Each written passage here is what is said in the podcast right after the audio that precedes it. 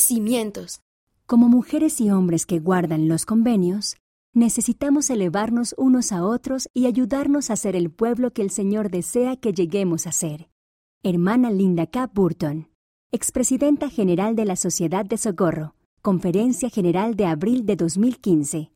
Liaona, mayo de 2015. Página 29. Una pared que escalar. A mi lado, 20 jovencitas observaban una pared de madera de cerca de 5 metros de altura, o 16 pies. Nuestro reto era ayudar a cada joven a llegar a lo alto. Para muchas de las chicas, ese era su primer campamento de mujeres jóvenes. Las más mayores y yo éramos líderes de jóvenes. Pero nunca habíamos participado en una actividad como esa. Todas escuchamos las reglas con mucha expectativa.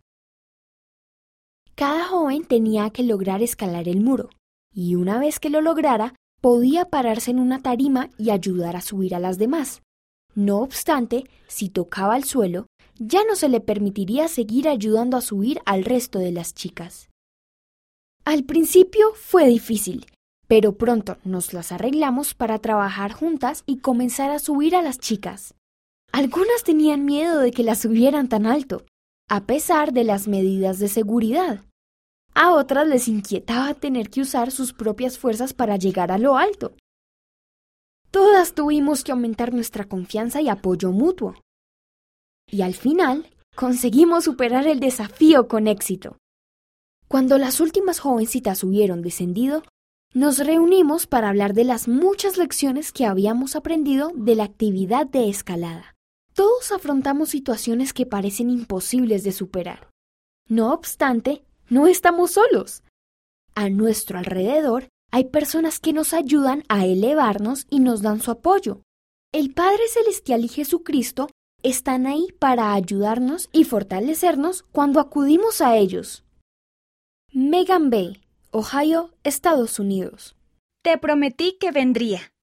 Siempre he deseado compartir el Evangelio con otras personas, pero durante muchos años no tuve éxito hasta que entablé amistad con un chico llamado Tiago.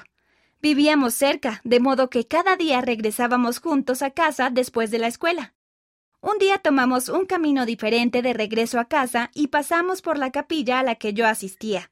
Le dije que era miembro de la iglesia desde hacía mucho tiempo y le expliqué lo que creíamos y lo mucho que eso había bendecido a mi familia.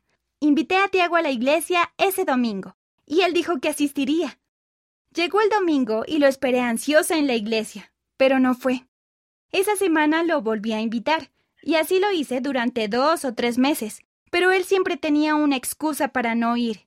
No obstante, yo no cesé de invitarlo. Un domingo por la mañana me encontraba en la reunión sacramental y vi que Tiago estaba allí. Me sorprendió verlo, pero él se me acercó, se sentó a mi lado y dijo Te prometí que vendría. Le presenté a los misioneros y ellos comenzaron a enseñarle. Más adelante se bautizó. Ahora ambos nos estamos preparando para ir a la misión. Estoy muy contenta de no haberme dado por vencida con respecto a él. Mary R. Brasil. Confía en el tiempo de Dios. Mi tía se divorció cuando su hijo mayor era el único que se había bautizado. A fin de mantener una buena relación con el padre biológico de los hijos, ella quería que él diera su permiso para que sus otros hijos fueran bautizados. Lamentablemente, durante muchos años no dio su consentimiento. Con el tiempo mi tía decidió que quería que sus hijos se bautizaran, a pesar de que el padre no estuviera de acuerdo. Pero después de que mi tía y mis primos ayunaron y oraron en cuanto a esa decisión, cada uno recibió la impresión de que debían seguir esperando. Esa misma semana el padre biológico de mis primos le dijo a mi tía que quería que los niños se reunieran con los misioneros y fuesen bautizados. Aún recuerdo el gozo que sentí cuando mi mamá me dio la noticia. Sabía que el Padre Celestial había bendecido a mis primos después de muchos años de paciente espera.